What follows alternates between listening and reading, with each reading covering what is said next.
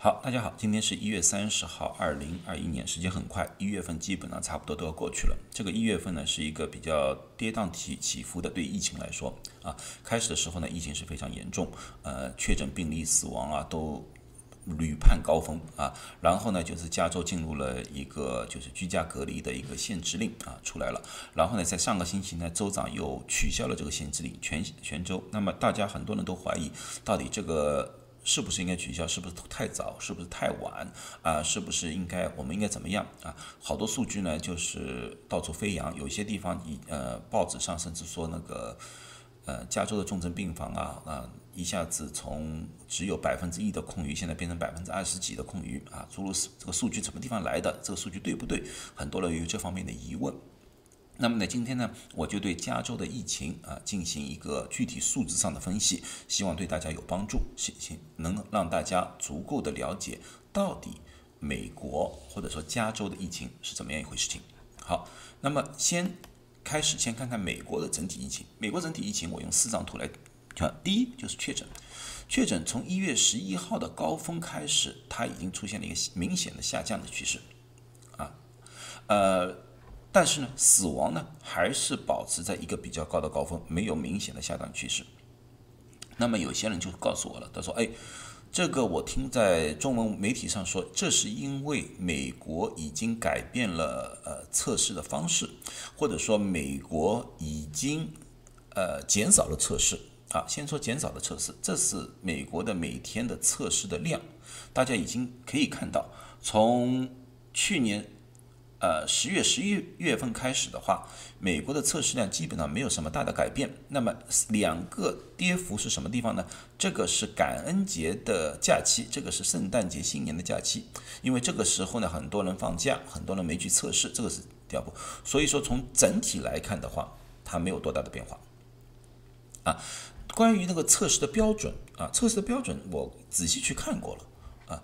整个像我们的医院里面的测试标准并没有改变，还是你到了你 drive through 啊，就开车过来，你测试摸鼻咽子，阳性就是阳性，阴性就是阴性，没有要求那些人回来一定要拍 X 光片、拍 CT，没有这样子啊。当然，这个我不想争论。那么我最主要给大家看的话是一个住院，因为住院的人数也在下降。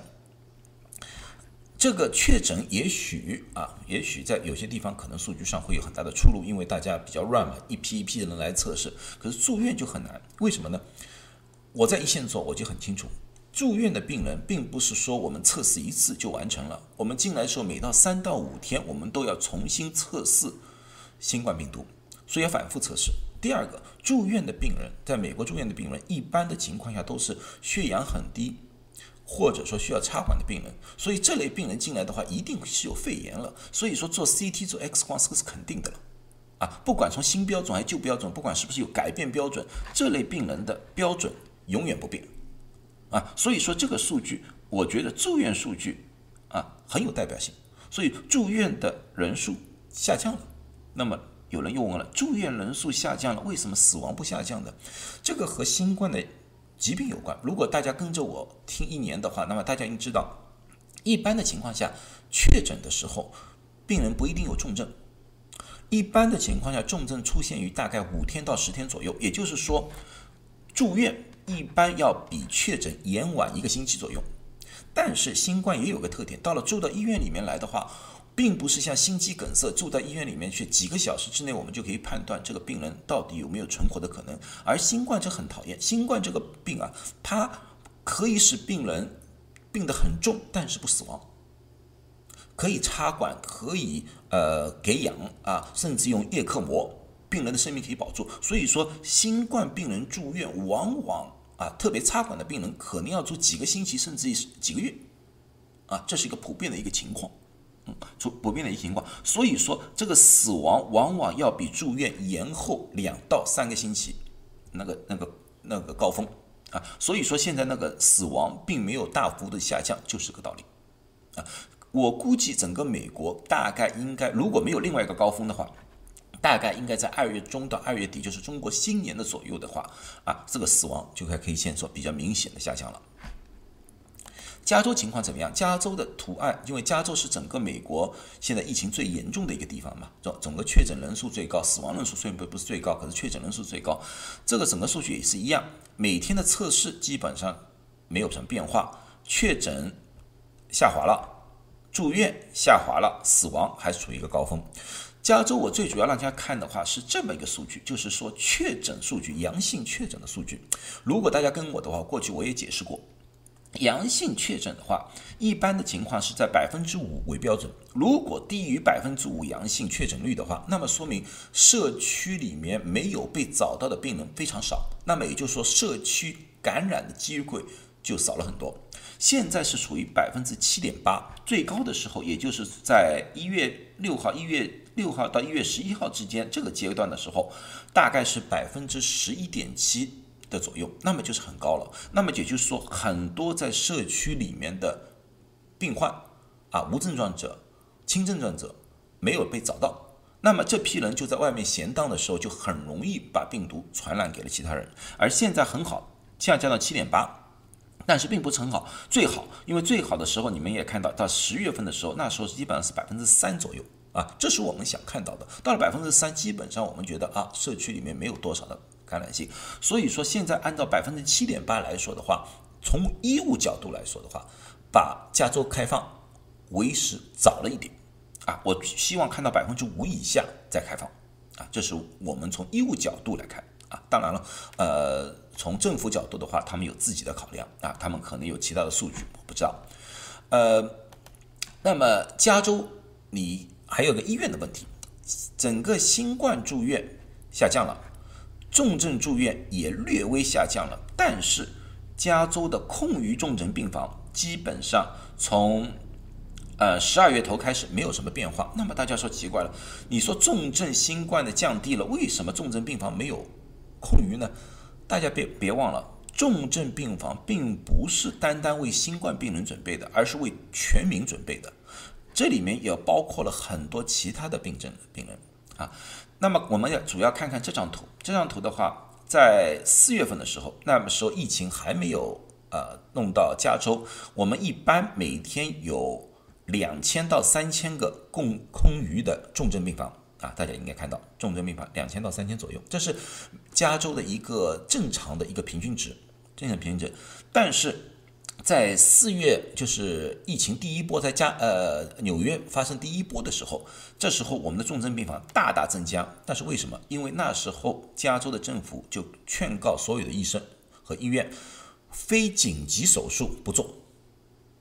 啊，那个这种情况之下的话，很多病人，很多就是呃非紧急的手术不做之后，那么他们住重症病房的人就减少了。所以我们一下子变成有四千多个。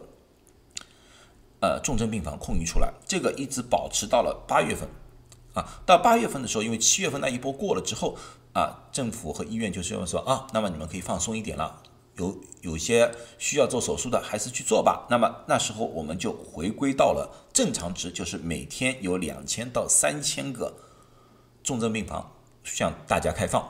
然而到了十月中开始，由于这第三波的新冠的影响。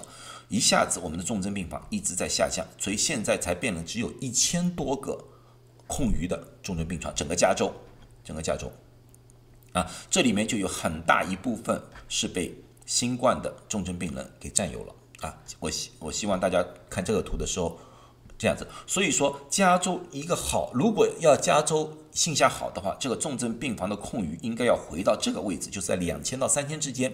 那么我们说加州的。重症病房的空余达到了一个正常。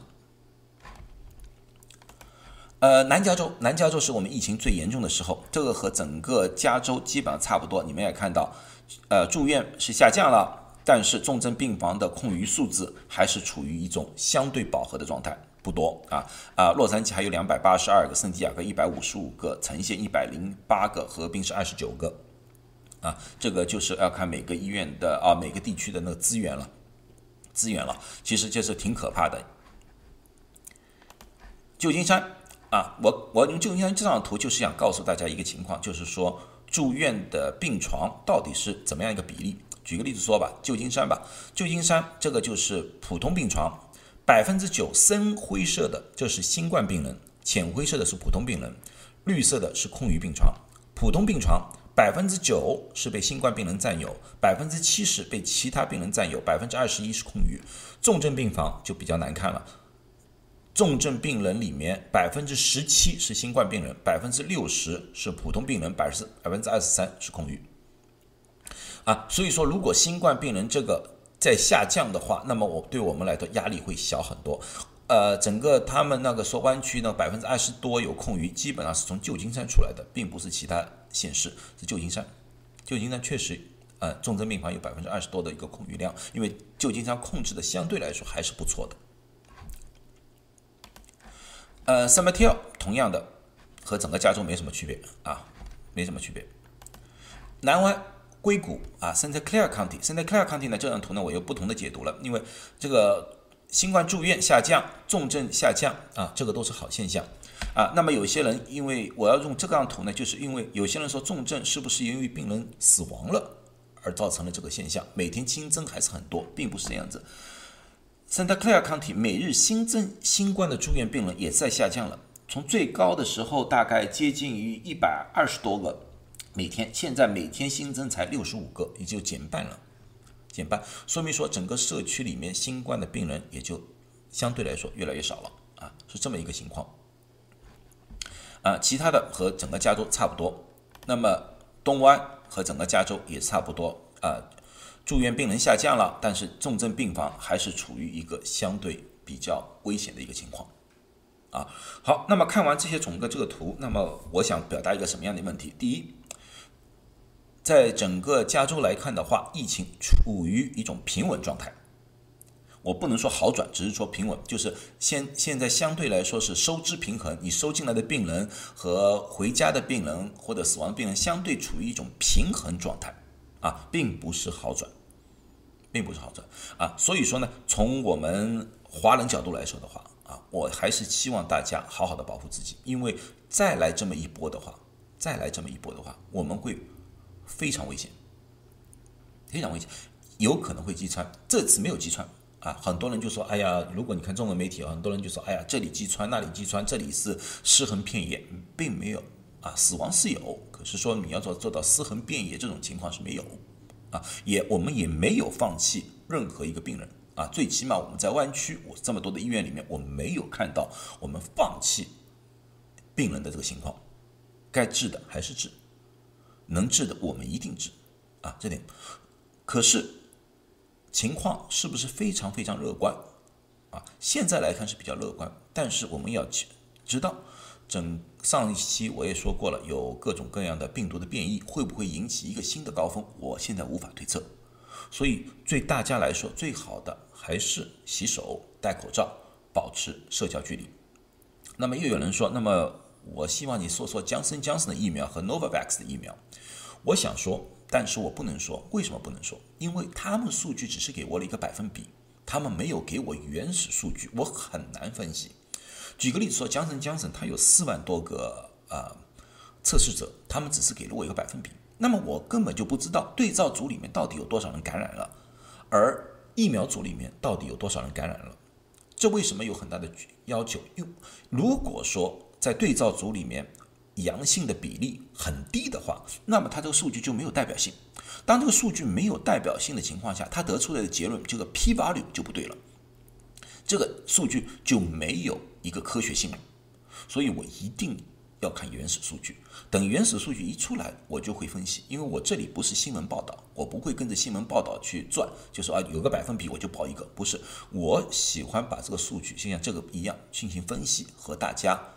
分享好了，希望大家都健健康康的。如果对我的视频呃有什么意见，欢迎在下面提出来。如果觉得我说的还可以，那么请订阅我的视频，谢谢大家。